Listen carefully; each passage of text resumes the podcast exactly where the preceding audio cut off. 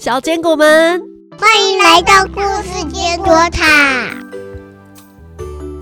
在本集故事中，雁群离开了陶肯湖，继续往拉普兰前进。路途上，尼尔斯遇到了以前学校的同学奥萨姐弟。他们遇到了什么难关？尼尔斯有办法帮助他们渡过难关吗？继续收听故事，随着准备回北方迎接春天的燕儿启程，在冒险中学习爱惜动物与生命，在故事中一起成长。故事开始前，记得订阅“故事坚果塔”频道，第一时间收到故事更新通知。小坚果们准备好了吗？故事要开始喽！《企鹅历险记》作者。Selma Lagerlof，栗子妈妈改写第十三集《奥萨姐弟》上集。四月二十三日，星期六，雁群飞离了陶肯湖，来到了东约特兰省。这是一个位于瑞典东南方的省份。尼尔斯骑在莫尔登的背上，和雁群一起从瑞典的东方向北飞行。飞过了一个平原，那儿有着一栋栋白色的教堂和住家，大部分都是白色、美轮美奂的两层建筑。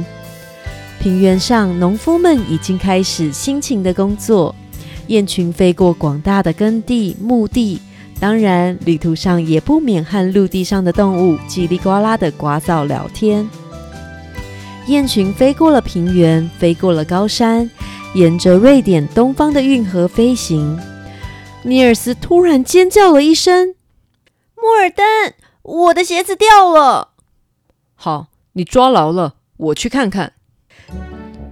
莫尔登向下飞的时候，正巧有两个孩子走了过来，捡起了尼尔斯的木鞋。看到鞋子被捡走，莫尔登赶紧再往天空飞去。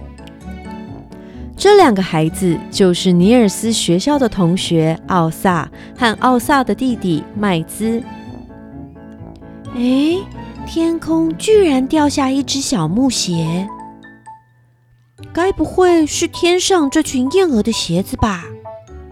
麦兹才说完，便觉得自己想的答案太夸张了。这怎么可能呢？两姐弟仔细的研究着小鞋。把鞋子翻过来翻过去，麦兹，你看这里有字。天哪，这字真的太小了。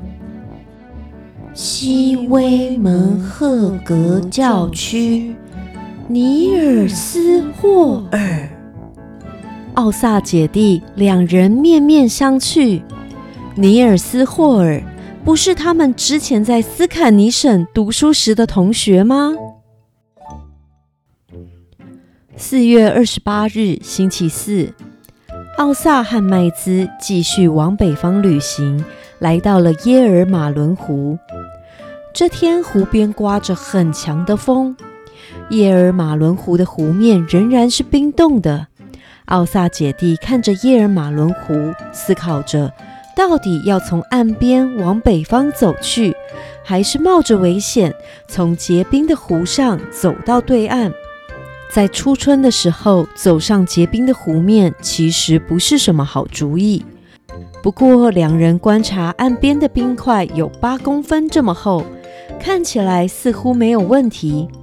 同时，看到湖面上有一条冰结成的路，直通对岸。看起来似乎一个小时就可以走完，我们就走走看吧。好，我们一起小心的走，千万别掉到裂冰里了。为了早点抵达对岸，两人选择穿越耶尔马伦湖，一步一步，小心翼翼的走在冰上。冰不算滑，还算好走。他们走着走着，才发现有些冰上浮着水，代表这个湖面已经有一些冰融化了。四处都有薄冰，不过两个孩子并不害怕。现在是大白天，他们只要张大眼睛注意，小心避开危险的地方就好。这湖的冰一点也不滑，真好走。幸好我们没有走岸边，刚下过雨的路到处都是泥泞，一定很难走。两人轻快地在湖面上走着，走没有多久，到了威廉岛附近。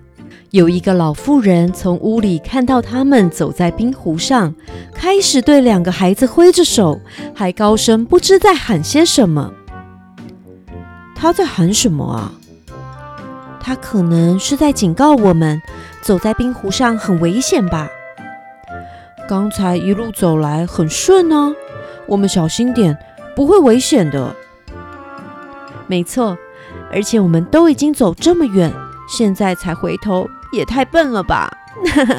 就是啊。奥萨和麦兹两人牵着手，一边比赛谁能找到最好走的冰块，一边笑闹玩乐。有了彼此的陪伴，两人忘记了疲倦和饥饿。只要两个人在一起，他们什么困难都不怕。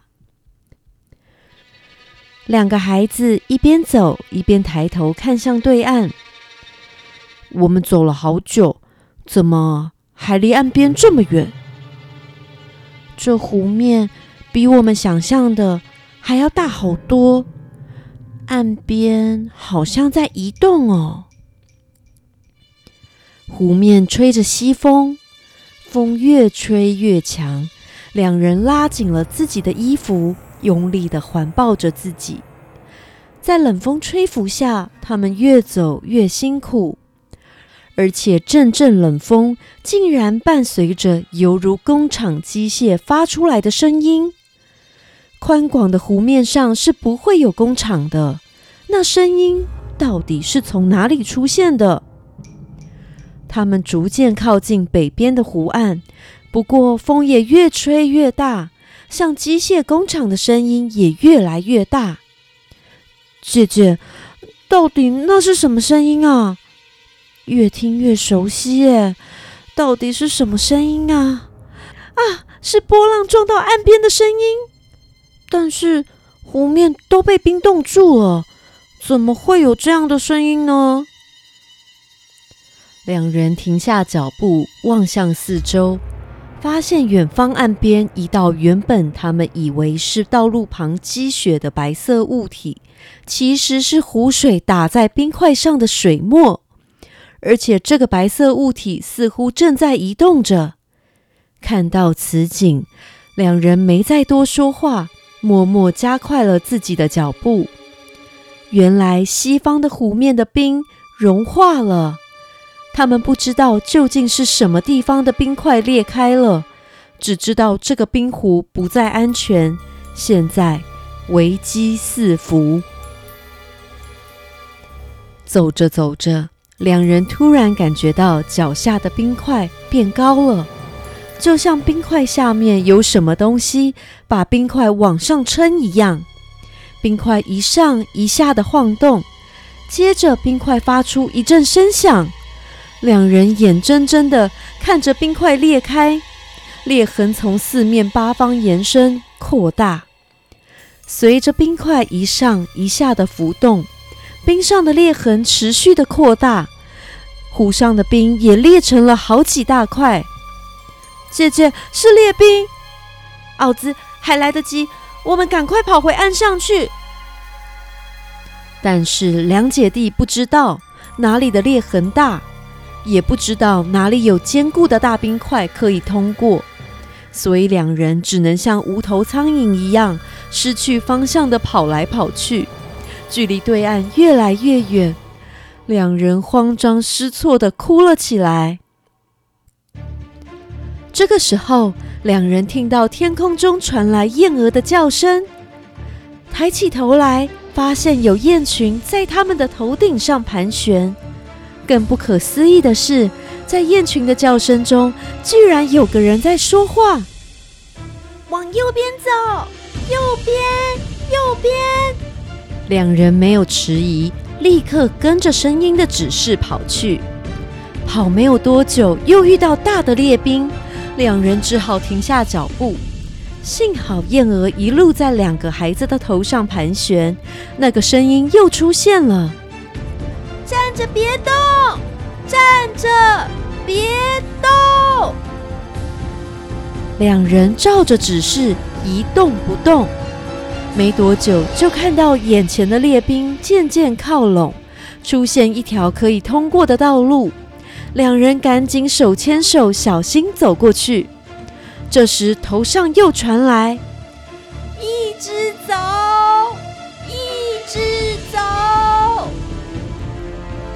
两人虽然不敢完全相信雁群里的那个声音，不过他们也没有其他的选择，只能依着声音的指示不断走着。就这样，经过了半个小时，两人终于抵达了对岸。一上岸，头也不回往前狂奔，身后的碎冰也快速的被湖中的浪卷进了水中。上岸没多久，奥萨突然停下脚步，说：“等一等，麦兹，等我一下，我差点忘了一件事。”说完，奥萨从袋子里拿出先前捡到的小木鞋，把小木鞋放到一块大石头上。就在奥萨转身要回到麦兹身边时，有一只大白鹅快速的从高空俯冲向下，捡起了木鞋，又高速向上飞回了雁群。在尼尔斯的帮忙下，奥萨姐弟顺利通过了阅兵，继续旅程。不过，到底为什么奥萨姐弟会离开斯坎尼省呢？他们为什么要去北方呢？《企鹅历险记》连载故事每周五早上持续更新，记得按下追踪，还有分享给你的朋友们，也别忘了五星留言和栗子妈妈聊聊天。下个礼拜《企鹅历险记》第十四集《奥萨姐弟》下集，再见，拜拜。